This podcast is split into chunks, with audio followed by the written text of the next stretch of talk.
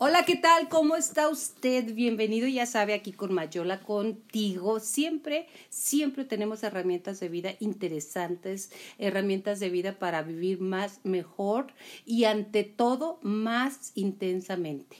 Hoy es un honor para mí tener aquí una chica bellísima. Si usted la pudiera ver con los ojos que yo la veo, es una chica bellísima, es una chica que ha hecho muchos viajes, pero el viaje principal es el viaje hacia sí misma y hoy, hoy la tenemos aquí para compartir la aceptación. Esri, bienvenida. Me siento feliz de tenerte aquí en el podcast, de tenerte en mi casa y de estar platicando contigo porque sabes, te admiro y te quiero mucho. Ay, pues muchísimas gracias. Yo estoy muy feliz y agradecida de que me hayas invitado y compartir este tiempo, este espacio contigo. De verdad que rico. Mire, estuvimos por ahí en un curso que ella me invitó, de verdad, y lo acepto y me encanta, de sexualidad sagrada que me encantó también, con sus bemoles, ¿eh? Porque, o sea, lo importante que a mí me gusta en este podcast, mija, es decir, nada es verdad, nada es mentira, todo es, todo es cuestión del cristal que traes puesto con el que se mira, pero acepto toda la información. Eso me gusta. Y eso es lo que a usted le invito a que mire, se suelte el pelo y se siente, porque realmente aquí tenemos a una persona que sabe mucho, que es muy valiente y que nos, nos transmite. Eso es padre. A ver, platícame. La aceptación. ¿Cuál ha sido tu proceso y qué es la aceptación, mija? Bueno, ahorita me llamó la atención lo que dijiste de, de cada quien ve las cosas a través del cristal, ¿no? Exacto. Los ojos. Y yo tengo una frase de Jung que o sea, muy marcada, que dice, la realidad no es como tú crees que es, es como tú eres. Exacto. Entonces, a partir de ahí yo he entendido que yo soy la creadora de mi realidad y que todo lo que me pasa es mi responsabilidad, por más feo, por más crudo, por más malo que pueda ser. Y a partir de ahí yo he aprendido a aceptar la vida como es. Okay. Desde niños nos enseñan siempre, bueno, a mí en mi caso y a mis hermanos, ¿no? aceptar las cosas bonitas, ¿sabes? O sea, que si te pasa algo padre, algo agradable, algo chistoso, qué, qué bonito. Y lo negativo, siempre, no, eso no hables de eso. No lo comentes, porque lo multiplicas. Sí. Exacto, entonces como que eso no existe.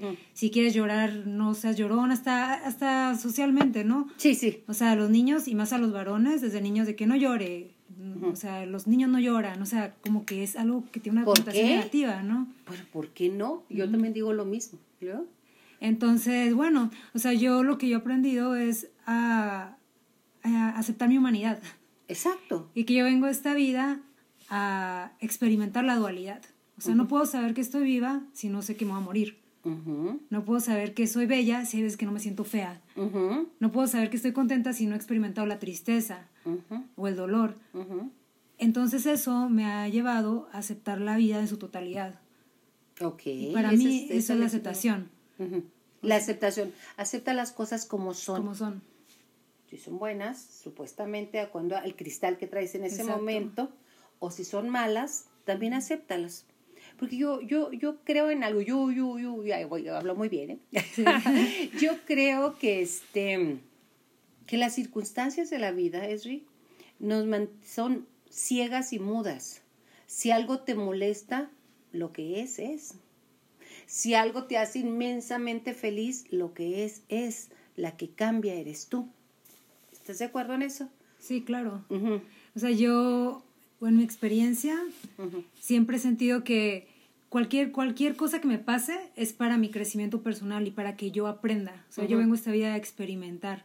Entonces, cuando una situación es muy bonita o me hace muy, o sea, sentir muy bien, muy alegre, la observo. La observo y la vivo. Ok. La, me permito sentir la alegría y carcajearme, sentir el amor, sentir lo que venga. Pero no me anclo a la emoción. O sea, no trato de perpetuar la emoción.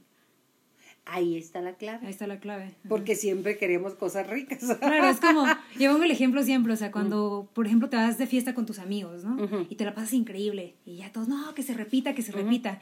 Y vuelves a planear la fiesta, o sea, el siguiente fin de semana, y no, es igual, y no se repite. Y no se repite, o sea, es cierto. Porque es algo que, es, auténtico, es genuino, o sea, no lo puedes repetir. La vida no, la vida está pasando constantemente y no se repite. Cada momento, por más parecido que parezca, perdón la redundancia, ajá, este, no es el mismo. Okay. O sea, cada día, aunque tú te despiertes en tu cama, abras los ojos y estás en la, en la casa, en la casa, todo es un día distinto. Exacto, exacto. Sí, claro, entonces tu ego te hace creer, tu mente, que estás como en, lo, en lo, mismo. Entonces te despiertas y, ay, otra vez al trabajo, ay, otra vez mi pareja, ay, sí, pero ya no eres el mismo. No. Es una oportunidad para recrear y crear tu realidad de una manera diferente. Exacto. Que eso es lo que yo quiero que nos compartas el día de hoy. Crear la realidad de una óptica diferente, sí. Claro, bueno, aquí les voy a contar un poquito como de mi pasado, ¿no? Este, bueno, yo, yo nací en una familia, o sea, que fue muy, pues muy estricta, ¿no? Yo fui un hombre muy estricto, muy cerrado, y bueno, este, yo viví muchas cosas, ¿no? Abuso, violencia, cosas fuertes que me marcaron. Claro. O sea, que me marcaron y que obviamente que mi mente, o sea, mi, mi mente, mi ego, por tratar de defenderme, porque para mí el ego es lo que hace es defenderte, cuidarte, protegerte. Claro, sí, porque mucha gente dice, por favor no vengas con tu ego, ¿eh? Exacto. O sea, pero el ego es parte integral tuya. Exacto, el ego es mío y yo lo amo y lo acepto. Exacto, ese es el punto. Y luego, perdón. entonces yo viví eso, entonces obviamente que mi ego me decía, ok, Esri, los hombres son agresivos, entonces tú... Son malos. Ajá, te tienes que defender de los hombres. Entonces me, me, programé de esa manera, o sea, mi mente y, y mi, mi, cuerpo y todo se programó para estar siempre como a la defensiva, ¿sabes? Hasta mi, mi, mi posición corporal. Y de hecho lo es, es tipo pantera, Black Panther. Sí, sí. No eres morena, eres, no eres, negra, eres tipo pantera, o sea, siempre tu actitud y tus movimientos son felinos. Sí, de hecho sí. Y, de, y quizás podemos hablar en, otro, en otra ocasión de los, de los eh, espíritu animal, ¿no? O sea, porque yo mi espíritu animal es una pantera. Fíjate cómo le atiné. Sí. ¿Y luego? Entonces, este, pues bueno, o sea, yo desarrollé como esa personalidad como a la defensiva. Y ya después, durante toda mi vida, mi ego, siempre que yo tenía un novio o una pareja, por más linda que fuera la pareja conmigo, yo siempre estaba a la defensiva. Y siempre estaba esperando como que él ver, me traicionara, uh -huh. me golpeara, uh -huh. me tratara mal, me, uh me, me, ignorara. A tal punto que me casé, o sea, yo tuve una relación súper hermosa y todo con un hombre increíble, mi ex esposo. O sea, que era un hombre que me trataba increíble y yo no, yo no, yo no le creía. Fíjate. O sea, al principio yo lo veía y yo decía, no, no. A ver, no a puede ver, ser ¿qué va a querer? Sí. Ajá, no puede ser posible que me destrate bien, no puede ser posible que me quiera tanto, algo me está escondiendo, seguramente me está poniendo el cuerno y que está tratando de sí, lavarme sí, el coco. Y era una paranoia horrible. Pero yo no era consciente de esa paranoia, porque yo estaba acostumbrada a estar así. Era normal. Era normal.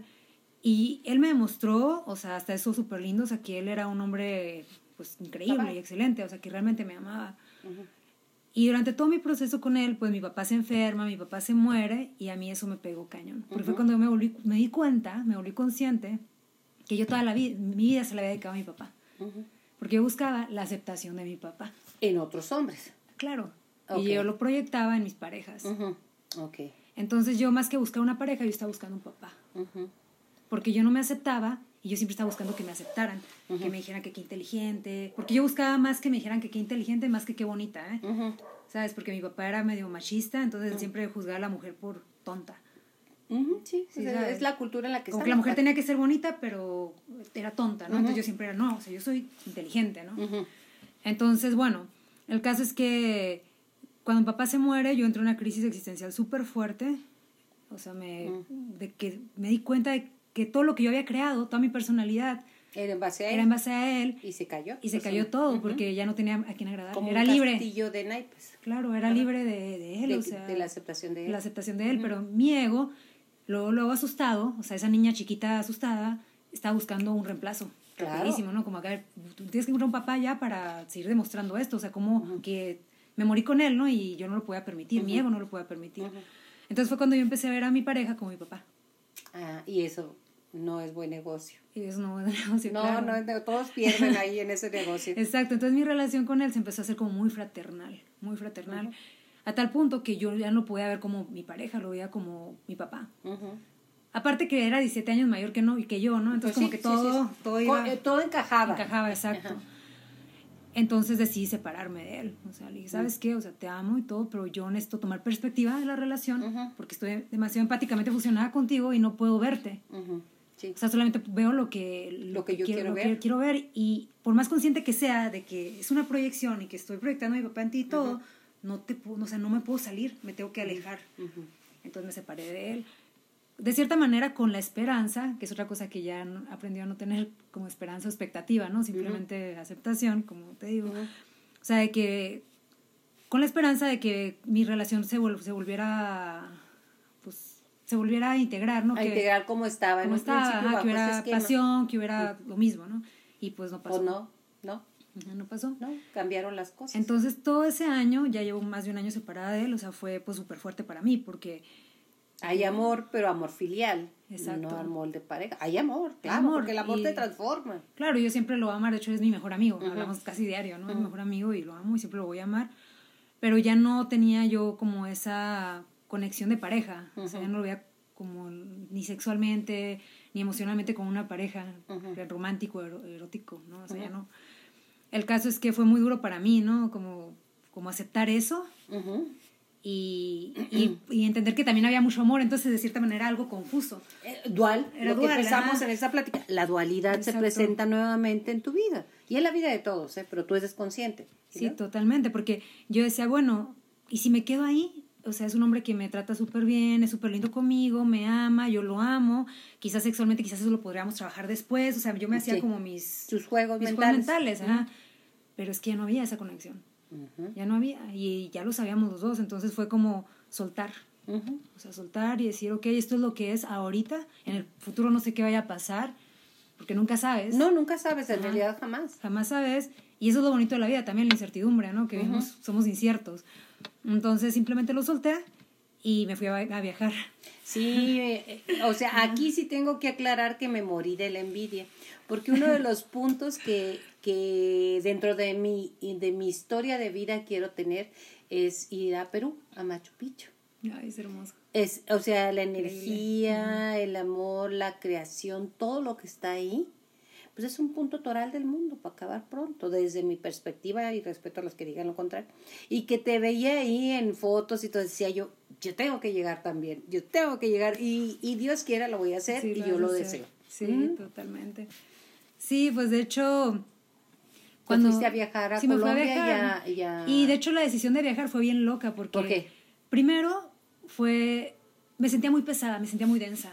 Y yo decía, ¿por qué me siento así? No, me sentía deprimida, no tenía ganas de hacer nada. Mm. No me sentía motivada, me sentía sumida así como en un hoyo, en un hueco que no me podía salir. Y hay tanta gente que nos sentimos así. Claro, y, y luego dije, ¿por qué me siento así? O sea, ¿qué es lo que está pasando? Y en eso volteé a ver todas las cosas que tenía. Y me di cuenta que tantas cosas, durante siete años que estuve con él, acumulé muchas cosas, seis años y medio, acumulé tantas cosas que esas cosas me generaban pesadez, densidad. Porque ¿cómo me iba a mover del lugar si tenía tantas cosas? Muchísima ropa, muchísimas, pues sí, o sea, cuadros, cosas impresionantes. Decoraciones, de casa, todo. Mi, mi carro, o sea, mil cosas. Entonces el primer paso fue ponerme a vender todo. Y eso fue súper difícil. Yo, claro, o sea, que lleguen y te digan, oye, quiero ese, ese traje porque tú vistes muy bien, lo que sea, cada quien tienes un cuerpo muy perfecto y además tienes muy buen gusto y de repente, oiga, me lo venden tanto y tú no, no, sí, no, sí, sí, sí, fue súper cañón, o sea, fue bien cañón. ya me imagino el proceso. Sí, fue bien difícil, o sea, como que soltar, soltar y, y empezar a fluir, entonces empecé a hacer bazares y me iba rematando todo, ¿no? Otras cosas se las mandé a mi mamá porque no iba a alcanzar a vender todo para irme, porque era demasiadas cosas, o sea, era una locura. Y también me empecé a dar cuenta de lo afortunada que era o sea, de, de, tener tanto, o sea, dije, wow, o sea... De la abundancia, que, está en tu vida. Que, ajá, que, había generado, sí, que genero, o sea, en mi vida. Sí, sí, sí. Entonces, como me volví consciente de muchas cosas en ese proceso, ¿no? Entonces fue como soltar todo y decir, bueno, me voy, me voy a ver qué pasa, ¿no? Y mi viaje iba a ser América Latina, iba a empezar en Perú, porque para mí Perú representa la tierra. La tierra. Es montañas, entonces es una energía muy fuerte, como dice ahorita, súper poderosa. Entonces yo quería arraigarme. O sea, quería como poner los pies en la tierra y agarrar confianza en la vida, como conectarme, conectarme. Con, con, con, la vida, exactamente, mediante la tierra. Ah, ajá, total. Entonces me fui, me fui a, me renté una cabañita en una cima. Hacía un frío horrible porque me fui en la temporada más fría, de invierno, en julio. Sí, sí, sí, Y bueno, o sea, la verdad, ese, ese todo, todo, el mes que estuve en Perú me la pasé llorando. me la pasé llorando, haciendo introspección, berreando, quejándome, o sea, permitiéndome sentir todo eso. Y una parte mía, o sea, era la parte juzgona, ¿no? Claro, Esa y parte que, todos tenemos también. Ajá, que, ay, es, o sea, ¿cómo puede ser posible que estás tú en Perú y en vez de estar disfrutando y conociendo gente, estés encerrada, quejándote y no sé qué, y la fregada? Y otra parte mía se sentía culpable, de que, bueno, es que sí es cierto, porque si la- O sea, entonces hasta que un día dije, a ver, ya. Ya, O basta. sea, pues así me siento y la fregada. y voy a llorar. Y voy a llorar. Aquí, aquí quiero hacer un, un- uh, dejamos un poquito en pausa, quiero hacer un acotamiento. Mucha gente dice, llorar no arregla nada. ¿Qué nos puedes decir al respecto? Es que llorar libera. Ese es el punto. Llorar no sirve de nada, ¿para qué lloras? No, espérame, tienes que sanar. Y las lágrimas son saladitas para que vayas soltando todo. Claro. Continuamos, disculpa, nomás era eso porque yo crecí con esa, con esa mm, creencia de llorar no soluciona nada. Y me la creí porque me lo dijeron, luego me lo dijo la que fue mi pareja, el que fue mi pareja, y, y me la creí y yo no lloraba. Difícilmente, cosa rara. Yo lloro del lado derecho, el izquierdo no me salen lágrimas todavía. Wow. O sea, a Qué ese grado de castración Ajá. de mis emociones y de mi proceso liberador que tú te permitiste en ese mes. Continuamos con el tema. Sí, nomás era un paréntesis. Wow, no, qué impresionante. Es, otro tema, eso es Sí. muy interesante. Bueno, el caso es que pues lloré, lloré y fue como que me volví consciente de ese juicio que tenía hacia mí misma y dije, a ver, Esri, cállate. O sea, permítete llorar, o sea, estás triste y te sientes, saca a tu niña ahí berrinchuda, pues sácala y llora. Y aprovecha que estás aquí sola, que no estás molestando a nadie, pues al contrario, o sea, disfruta. Ese es otro punto, otro paréntesis, la yo, las estamentos. Porque la mayoría de las personas, Esri, cuando tenemos un proceso que se nos muere alguien, que tenemos una ruptura y demás, tratamos de vivirlo con las amigas, con el sacerdote, con el predicador, con quien sea, cuando ese es un proceso personal. Entonces no sanamos. Lo único que hacemos es compartir lo que tenemos, que en ese momento es dolor, lágrimas y demás. Ese es un punto que a mí me encanta que lo estés exponiendo porque nadie sana con una llave ajena a tu corazón. Eso es lo que yo creo. Tú tienes que te- enfrentar eso. De hecho, estoy totalmente de acuerdo. De hecho, ayer estaba platicando con un amigo que me decía, ay, terminó con su novia, ¿no? Y me dice, no, es que cuando la veo me, da, me siento mal porque siento que ella se siente. Entonces fue cuando yo lo interrumpí. A ver, dije, a ver, a ver, a ¿Cómo ver. que sientes que ella se siente? O sea, en primer lugar, tú no puedes sentir lo que ella está No, sintiendo. nunca. Si tú lo estás sintiendo es porque tú lo estás sintiendo. Exacto. Entonces no te engañes. Exacto. O sea, nunca se trata del otro, siempre se trata de ti. Ujú. ¿Sabes? Entonces eso de cuando estás triste ir a contarle a los demás es una manera de escapar de la emoción. de la emoción y de la responsabilidad que es tuya. Entonces, ya sabe que en este podcast le hablamos a usted de lo que creemos que, que no debería ser. Cuando esté triste, hable contigo, habla contigo. Digo, Exacto. te pierdes las llaves, a ver, Yolanda, ¿dónde dejaste las llaves, Yolanda? Claro. O sea, te hablas. Esa es una forma muy burda que yo pongo de ejemplo de que nos hablamos. Pues háblate. ¿Estás triste? Como dijiste tú, estoy triste, sí. Esa es la niña berrinchuda, ¿qué pasa? Háblate. Sí, o sea, habla y habla como si estuvieras hablando con un niño, o sea, sin Porque juicio. en realidad somos unos Exacto, niños. somos unos niños, o sea, es con- pero ya desde Lo que cambia son los juguetes y los acompañantes, pero somos unos niños. ¿sí? Claro, o sea, de hecho desde niños o sea, estamos programados hasta del año 1 al año 7, no, o sea, se programa nuestra mente. Y si no nos volvemos conscientes de la, de la programación, repetimos toda la vida. Toda la vida. Y por eso puedes ver a gente, no sé, de 60, 70 años enojarse, comportarse como, si fuera un niño de niño. 12 años. De, Exacto. impresionante, ¿no? Pero es porque ellos siguen anclados, en Anclados. su programación. Entonces, hasta que no te liberas de eso y no entiendes y no aceptas y te permites sentir lo que has ido metiendo al inconsciente porque te duele y porque está feo, lo metes al inconsciente y ya se queda guardado. Un- En cualquier momento va a explotar y si no explota, que en llanto, que tú digas, a ver, lo reconozco y lo acepto, En va agresión. a ser agresión o va a ser cáncer o va a ser diabetes o va a ser alguna enfermedad o va a ser algún accidente, o sea, algo, algo va a pasar. Wow. Pues eso sí duele. Sí, claro. Eso sí duele porque así nos sentimos de repente en la niña berrinchuda. Es sacarlo, hacer las paces contigo. Sí, abrazar a esa niña berrinchuda, o sea, abrazarla y dejarla llorar. O dolida. Ajá, y dolida, ¿por qué? Porque sí está, así está esa niña y ese niño también. Entonces abrazarlo y decir, ok, tranquilo. Yo me digo a mí misma, ¿eh? yo me abrazo. Sí, sí, de claro. que hago mi berrinche. y- Pero hay una parte mía, la, la parte sabia, la parte ya Que mujer, todos tenemos, ¿eh? Que todos tenemos. Y es como, a ver, Esri, tranquila. Como si estuviera abrazando a mi mejor amiga, a mi mamá, a una niña chiquita, ¿no? Así como, tranquila, todo va a pasar. Pero para eso necesitas volverte consciente. Eh, y ese es el detalle. Si andamos en el ruido, en las distracciones, como si usted anduviera en Disneylandia. O en el parque de, de, Santa Rita, aquí, hombre, ya, o sea, para que irnos a Disneylandia. Y ves el, el, la montaña rusa, y ves los carritos chocones, y ves. Y esta, no vas a pensar en ti. Necesitas entrar en ti. O sea, estamos distraídos en el mundo porque ya me chocaron, porque el carro no estaba, porque la casa se empezó. A... O sea, todo eso son distractores y a lo único que vienes es hacer tú, según yo. Para mí, de hecho, mi, mi ex siempre me dijo eso y yo te estoy de acuerdo. Él me dijo, venimos a este mundo a ser auténticamente nosotros. O sea, tú vienes a ser auténticamente tú. Si no estás siendo auténticamente tú, entonces, ¿quién eres? Una copia. Ajá, una copia. Y el ego, a la mente le gusta copiar.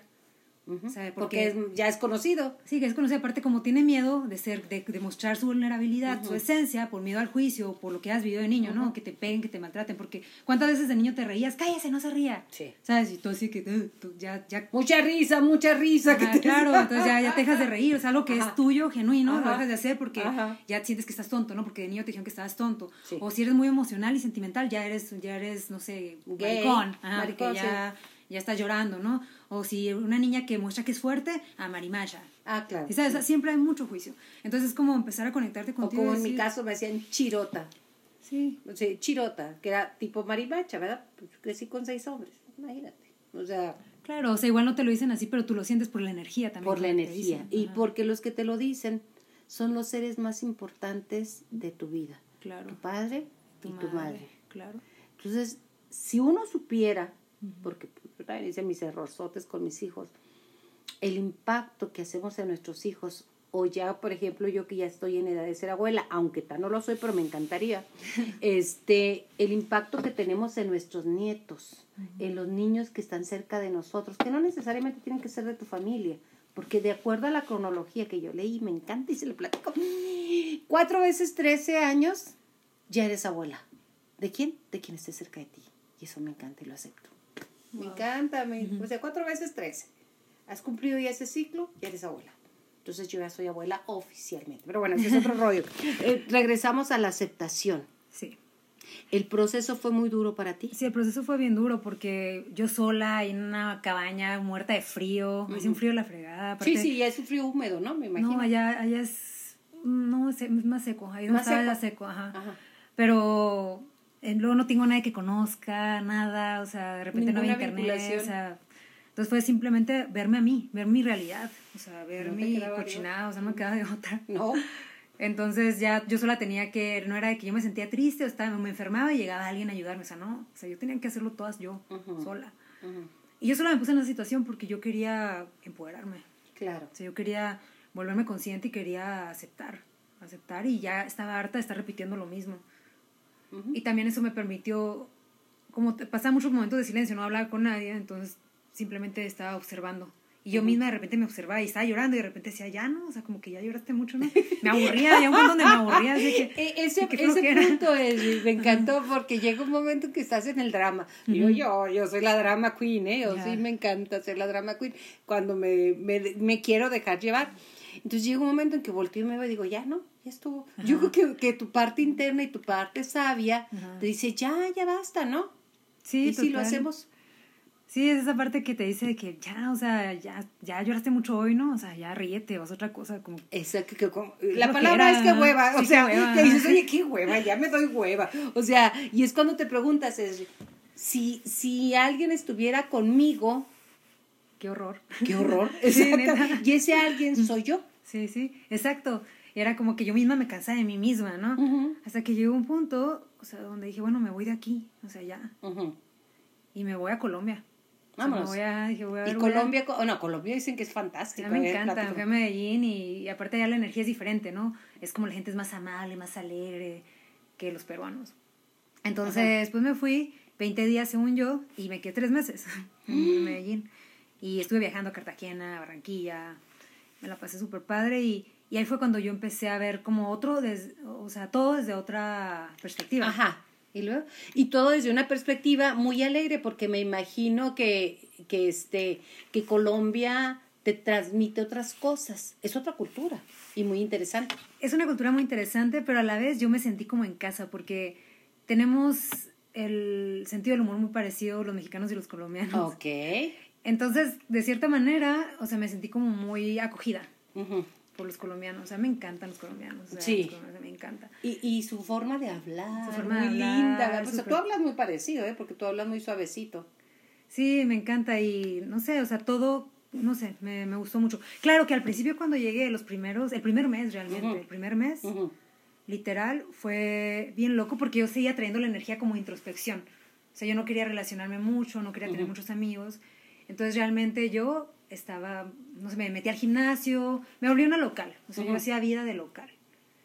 Y me la pasé bien padre, o sea, pero todavía no me interesaba mucho como relacionarme ni hablar con mucha gente, no me, no me interesaba tampoco salir, conocer chavos, ni Ujú, nada. Pero aún así, ya sabes que cuando no buscas es cuando llega, conocí un chico. Este, Un colombiano. no, un israelita. Ah, Ni israelí. siquiera colombiano. Ajá. Fíjate qué casualidad. ¿y luego? Conocí a un israelita que fue bien interesante porque desde que lo conocí, lo primero que me dijo fue, platicando con él ¿no? de mi experiencia de Ujú. vida, me dijo, Esri, yo quiero protegerte. El momento que me dijo eso fue como una alerta para mí. Dije, "Ne, ne, ne, ne, ne, ne". pues Ajá, es lo que me encantaría, pero algo no está bien. Ajá, claro, porque dije, a ver, Esri, sigues atrayendo una energía de papá. Ujú. ¿Qué significa? Que todavía no lo termino de soltar. O sea, yo me volví bien consciente en ese momento. Dije, yo no quiero a un hombre que quiera protegerme con esa energía, porque me gusta que me protejan, pero no porque lo necesito, sino por la complicidad, ¿no? Ajá, claro, O sea, claro. tú y yo somos amigas y sabes que si salimos a la calle yo tengo tu espalda, ¿no? O sea, Exacto. O sea, pero no eh, es porque salgas a la calle, que voy a salir a la calle porque Riste sí a mí me protege, o sea, ¿sabes? Es diferente. Entonces él me dijo, él, él así, entonces yo dije, bueno, voy a entrar a mi relación, o sea, la dinámica de relación con él, para ver qué está pasando. O sea, como que me volví consciente. Para ver dónde estoy. Para ver dónde estoy, qué es lo que me genera y por qué me está diciendo esto. O sea, por qué genero que un hombre me quiera cuidar, ¿no? Proteger. Y entré a la dinámica con él y, y fue cuando dije, no, yo no quiero un papá. O sea, yo quiero una pareja. Y yo no necesito que nadie me proteja. Necesito agradarle a nadie ni que nadie me acepte. Porque yo me amo mucho y yo me acepto a mí misma y yo me protejo a mí misma. Entonces yo quiero complicidad. O sea, yo no quiero, yo quiero una pareja, pareja, ¿no? Lo que significa la palabra. No quiero, o sea, alguien que genera una codependencia. Exacto.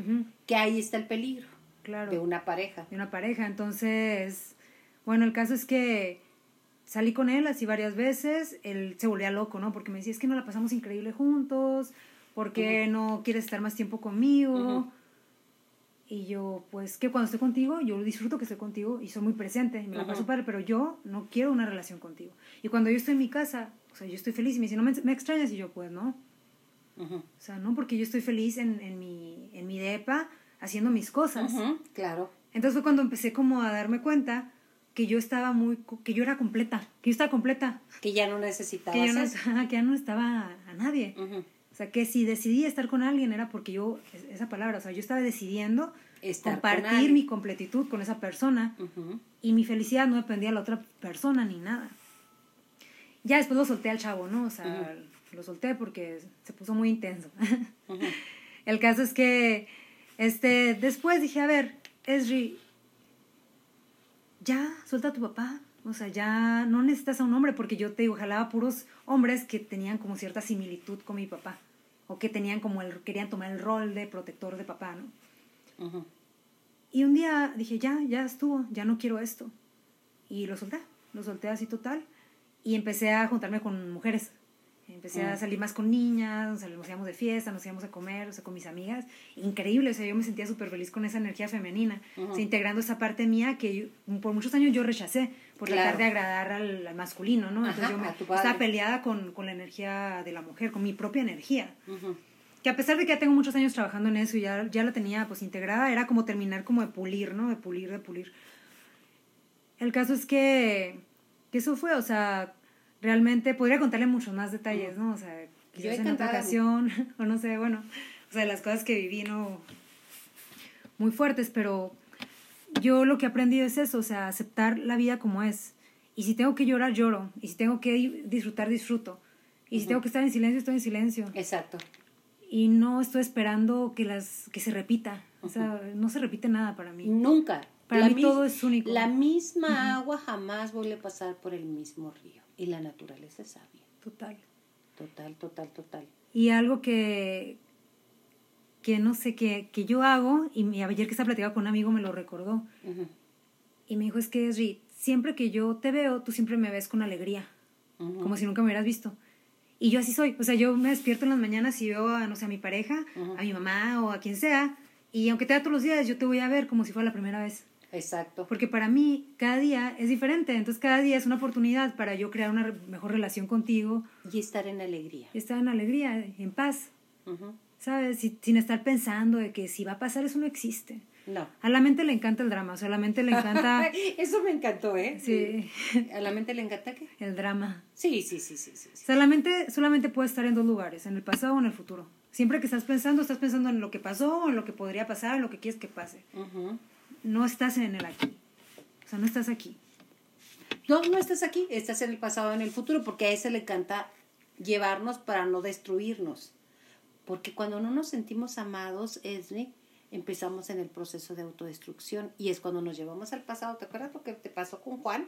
Pues acá te va a pasar con Pedro, claro. del presente. Y entonces entra un, un invitado que a mí no me agrada, pero que lo tengo, ¿eh? Aclaro.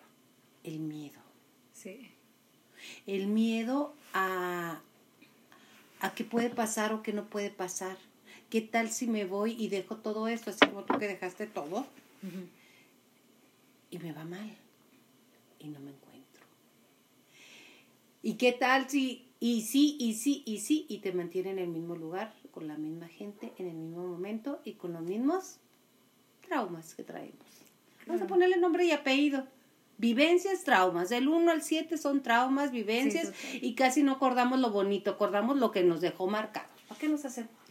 Claro, y ahí está otro tema, es algo más profundo todavía. O sea, por ejemplo, cuando tú aceptas o sea, aceptas que la vida es y aprendes a experimentar las cosas, o sea, tal cual son, sin anclarte ni al dolor ni a la alegría, es cuando ya estás como al otro lado de la banqueta, ¿no? Así es como que, ok, ya acepté que, por ejemplo, cuando papá murió, ¿no? A mí no me quedó otra opción más que aceptar que mi papá ya no va a estar conmigo, nunca lo voy a volver a ver. Fue muy fuerte, pero ahí fue cuando yo empecé a aprender la aceptación.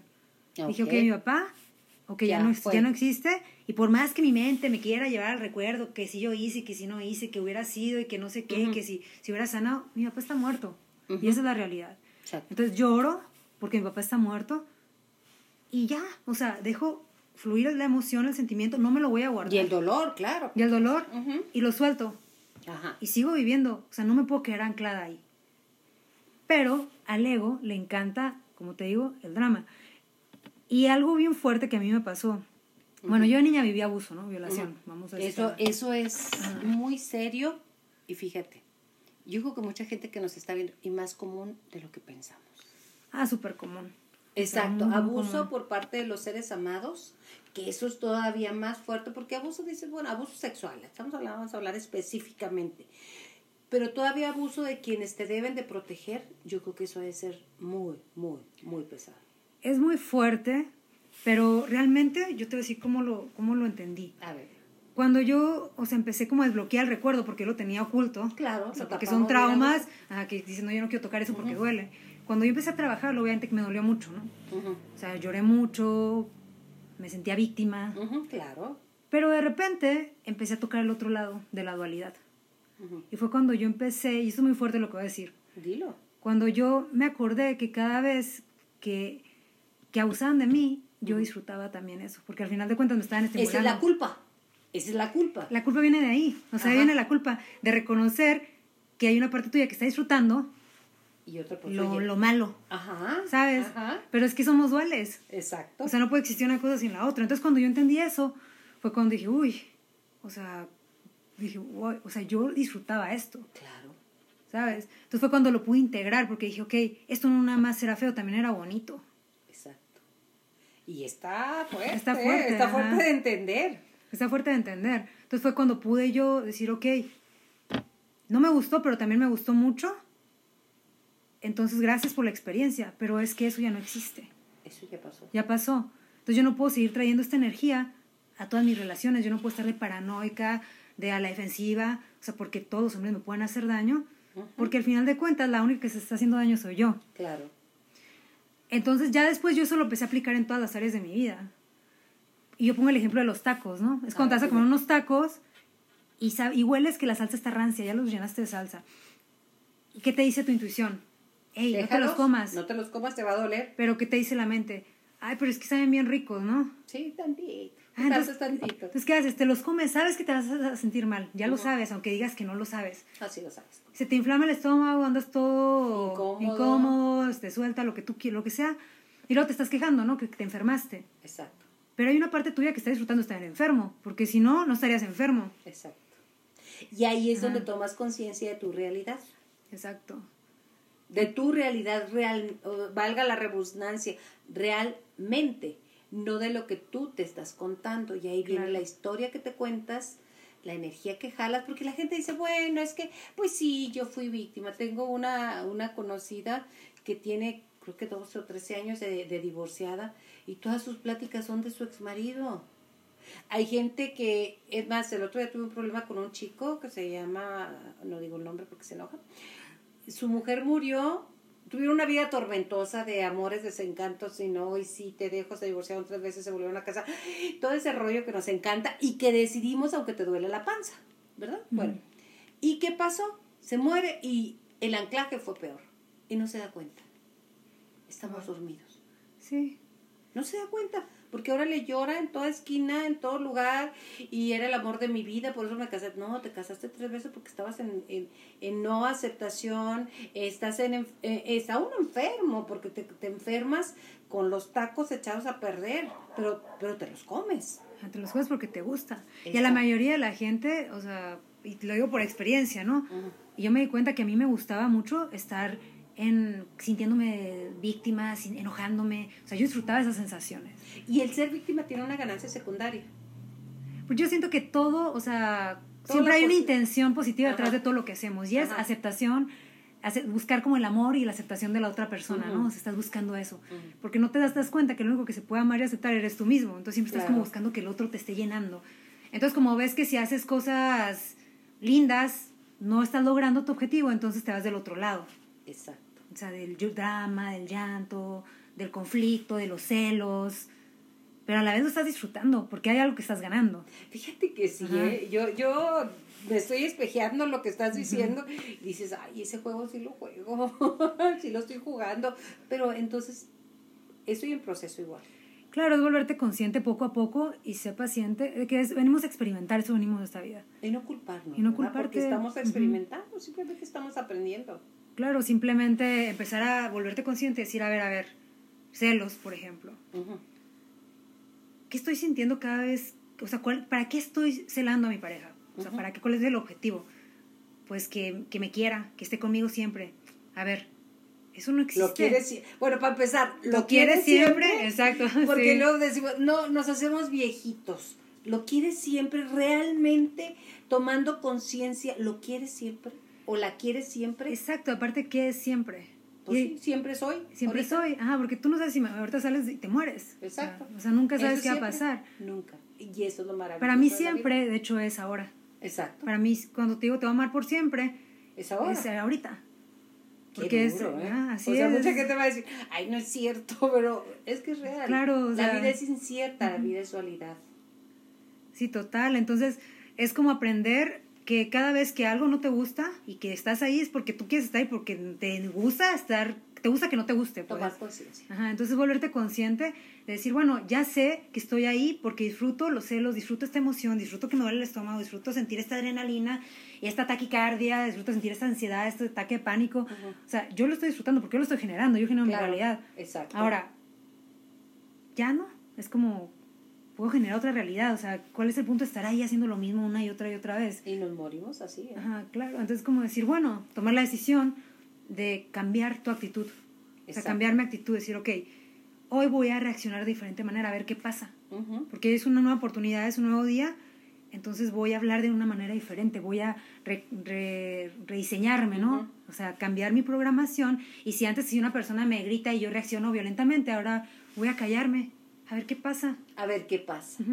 Es como un Exacto. juego. Exacto. Entonces en ese momento tú te vuelves el... el, Em- te empoderas. te empoderas. el jugador del Game Boy, o sea, el que le va a cambiar a él la realidad que está saliendo en la pantalla, pues es tu pantalla, es tu proyección. Muchas veces no queremos ver eso, porque yo tenía un dicho que decía, ok, yo soy celosa, pero tú te las, te las acuestas, iba a decir la palabra C-O-G-R, te las coges. Entonces decir, bueno, ¿qué, ¿qué pasa? Bueno, es responsable también que tú estás generando eso. Sí, yo soy la, yo soy la responsable de mi, de mi realidad. Y yo llego quizás a puntos que la gente a veces me dice, es que cómo puede ser, ¿no? O sea, tal cual. Si yo salgo a la calle ahorita y me roban, me roban mi celular y me roban esos, esta bolsita, mucha gente diría, ay, eres víctima del ladrón. Yo no soy víctima del ladrón. Yo generé esa energía. Junto con ellos. Yo la generé. Y, ¿sabes? Te voy a dar un ejemplo. A ver, va. Este, hace algo salí con un chico que era medio malandrón, ¿sabes? Y me acuerdo que toda la semana estuvo hablando de robar, de que sus primos los rateros y que sus amigos los ladrones y que el raterío, ¿no? Y me acuerdo que yo lo escuchaba y, me empecé a como a, a este, congestionar. ¿Sabes? Como decía. esa idea. Ajá, o sea, cuando hasta volteaba y decía, bueno, no habrá ratos por, todos lados, ¿no? Porque era demasiado lo que él hablaba de eso. Yo lo estaba escuchando. O sea, era mi responsabilidad también porque yo estaba escuchando. Cierra tus oídos Ajá, exacto. a lo que no oír, luego. Ah, no le hubiera cambiado el tema, yo qué sé, pero estaba muy atenta al, al estilo de vida que llevaba. Ajá. El caso es que a la semana salgo de su casa y está mi jeep ahí y no tengo batería, me roban la batería. Exacto, entonces aquí está. Entonces en ese momento él me dijo, ay, muros rateros y que no sé qué. Y yo le dije, a ver, tranquilo. Ojo. Le dije, no, es que yo generé esto. Y me dice, ¿cómo? Y le digo, sí. O sea, tú tienes toda la semana hablando de, de ladrones y yo escuchándote. Entonces era obvio que me iban a robar. Claro.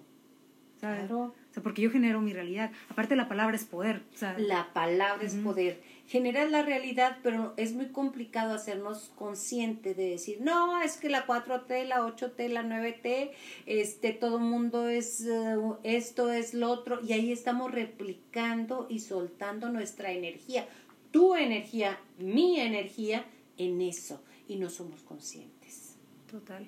Eres consciente de lo que platicas porque se te va a manifestar en tu vida. No, y de hecho yo me he vuelto consciente hasta el grado de observar a mi mente y las intenciones. O sea, yo observo mis pensamientos porque, y eso me ayudado mucho, o sea, observar mi mente a través de la meditación. Mucha gente cree que la meditación es poner la mente en blanco no, y hasta tiene, hombre, imposible. es imposible poner la mente en blanco. ¿no? Es, la meditación es aprender a observar la sarta de pensamientos que te bombardean cada momento, ¿no? Y empezar a observarlos y empezar a elegir qué pensamientos quieres que se manifiesten en esta realidad. Claro. Porque si tú no observas, si no eres consciente, se va a manifestar al que más energía le pongas inconscientemente. como el rollo de los rateros. O sea que, claro. O el rollo de los rateros o el rollo de, de manifestarse. Pero, un ejemplo muy fácil. ¿Qué estás pidiendo? ¿Qué quieres? Nomás preguntarse qué quieres. Ya no, ya no te preguntes si quiero vivir para el 2025, 2040. O sea, ¿qué quieres hoy? Y la gente me va a decir lo que no quiero, no lo que quiero. Sí. O sea, así está nuestra programación, porque para sobrevivir, ¿verdad? Es que no quiero que pase esto, no quiero, y lo replicas y lo dices, y el poder de tu palabra es infinito. Uy, ¿sabes qué otra experiencia me pasó? O sea, la experiencia más fuerte que he tenido fue cuando estuve en el terremoto del 19 de septiembre de hace dos años. Que acaba de ser dos sí, dos años, no, tres años. Ajá, estaba en un curso de psicología. Y me acuerdo que estábamos en una clase de tai chi, ¿no? Y eso estuve donde estuvo el epicentro.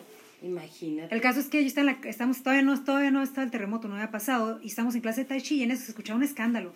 Y yo dije, ¿qué se escucha? Y entonces, ah, es que están haciendo el simulacro del 19 de septiembre que se iba haciendo desde, el año 85, del 85, ajá, para, para evitar, para, que todo el mundo sepa cómo reaccionar a cuando hay un terremoto. Y yo dije, pues qué tontería, o sea, lo único que están haciendo es atrayendo más, atrayendo terremoto, o sea, el inconsciente colectivo es poderoso, imagínate millones de personas pensando, lo, mismo. pues no manches, claro que va a temblar eventualmente, ¿no? Y dicho y hecho, o sea, empezó a temblar, empezó a, temblar. Y fue cuando dije, no, o sea, yo tengo que, que ser muy consciente de lo que digo, cómo lo digo, y antes de cómo lo digo, lo que estoy pensando, y antes de con lo que estoy pensando, con qué intención estoy pensando. Mm. Porque todo eso afecta a mi realidad y yo estoy en una realidad colectiva, ¿no? O sea, todos estamos relacionándonos. Interrelacionados. Claro. Que eso es, es algo muy, muy fuerte y que no tomamos conciencia. ¿Sabes qué? Ya se nos acabó, casi nos quedan 10 minutitos de la autoaceptación, y pues, de la aceptación. Ah, yo casi trato de dejar herramientas al final. Sí. ¿Qué herramientas nos puedes dejar? Aparte de la conciencia, que podamos practicar poco a poco, porque luego, Claro. porque luego queremos correr eso. Y yo quiero ya ser consciente en este momento, sí Señor, me llegó la iluminación, el rayo sagrado, y yo soy consciente. ¿Qué herramienta? Porque eso es un proceso, no hay Sí, la es magia, no hay la pastilla Claro. roja con la pastilla azul, la negación de la realidad de la roja o la aceptación de la azul. No, no hay una pastilla.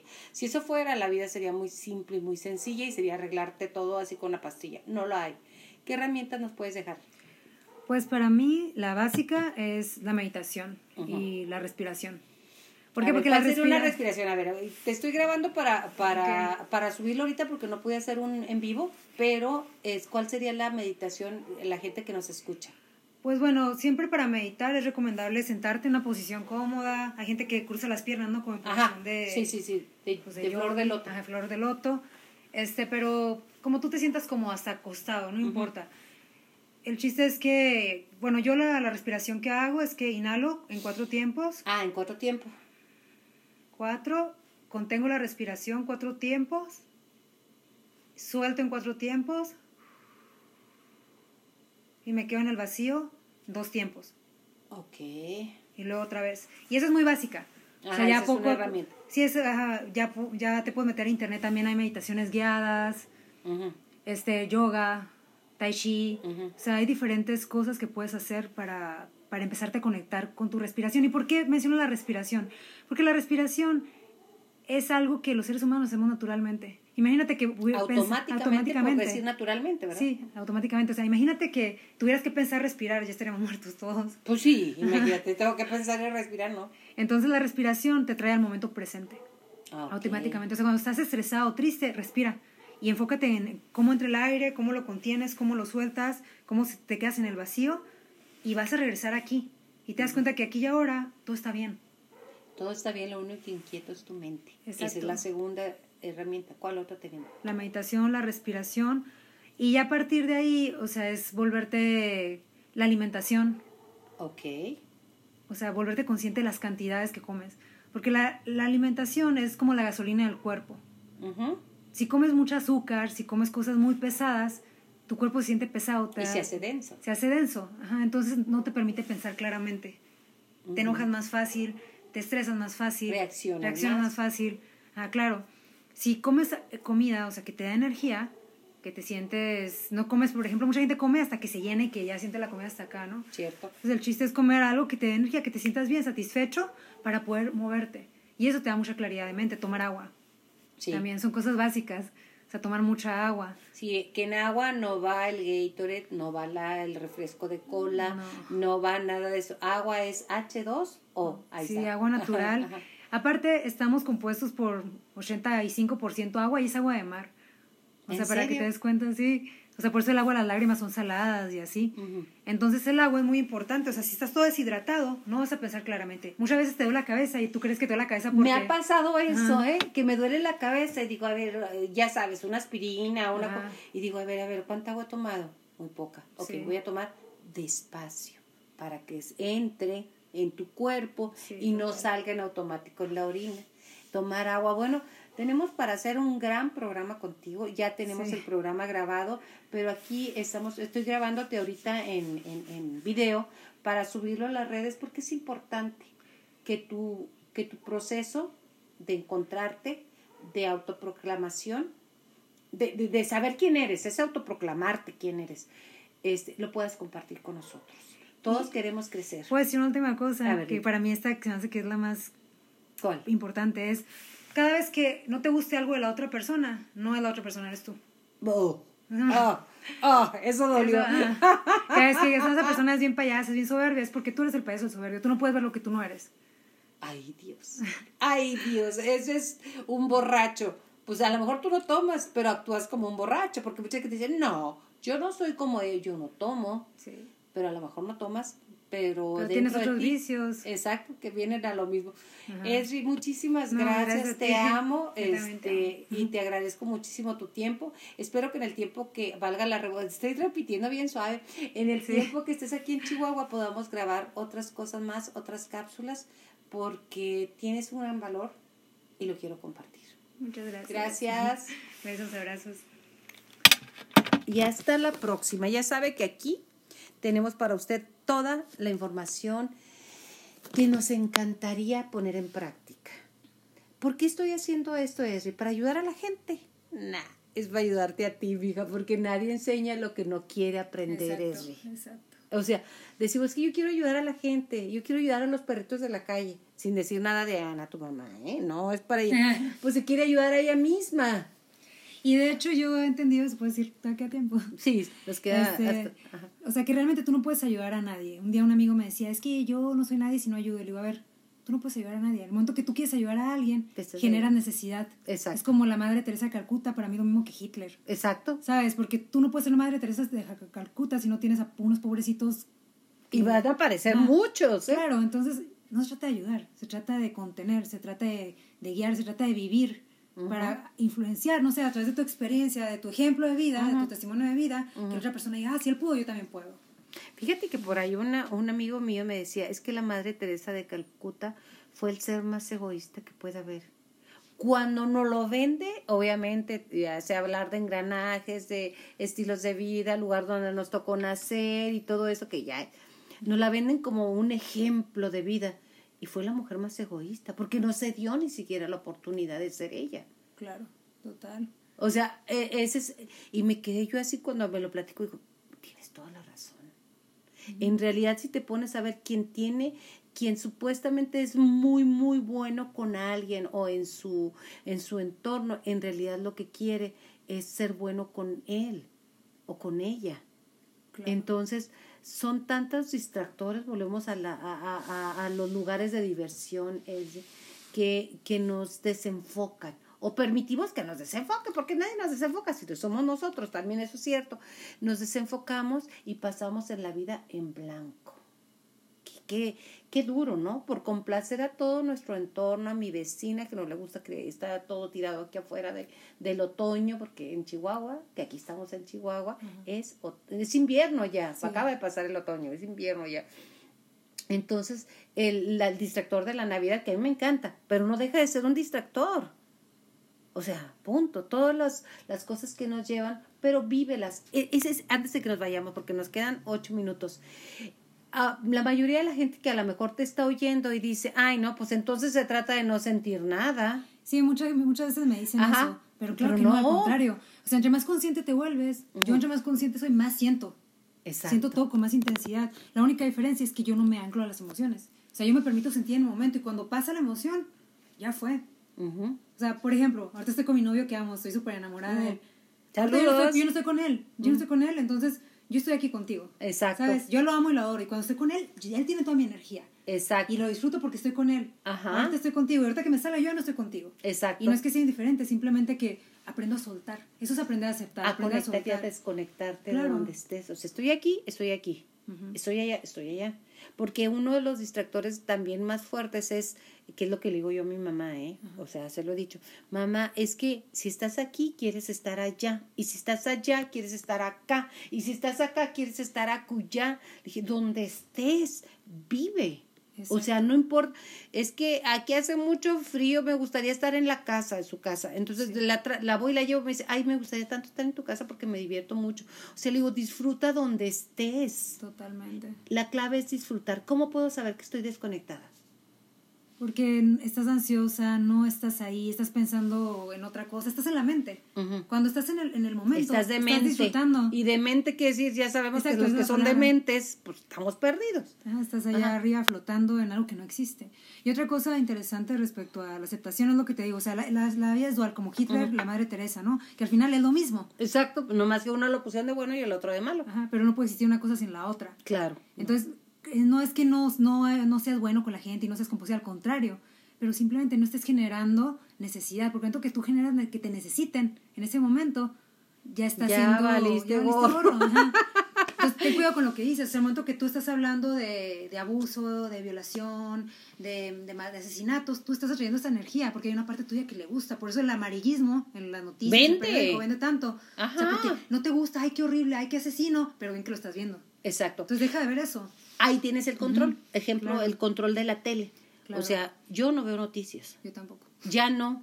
Porque yo trabajo en medios de comunicación y sé cómo te enfocan en lo que quieres que tú veas, que quieres que tú sientas. Y obviamente no soy yo la comunicadora, es el sistema que está atrás de todo eso que me quiere enfocar en seguir creando más, porque si no, pues no vendo.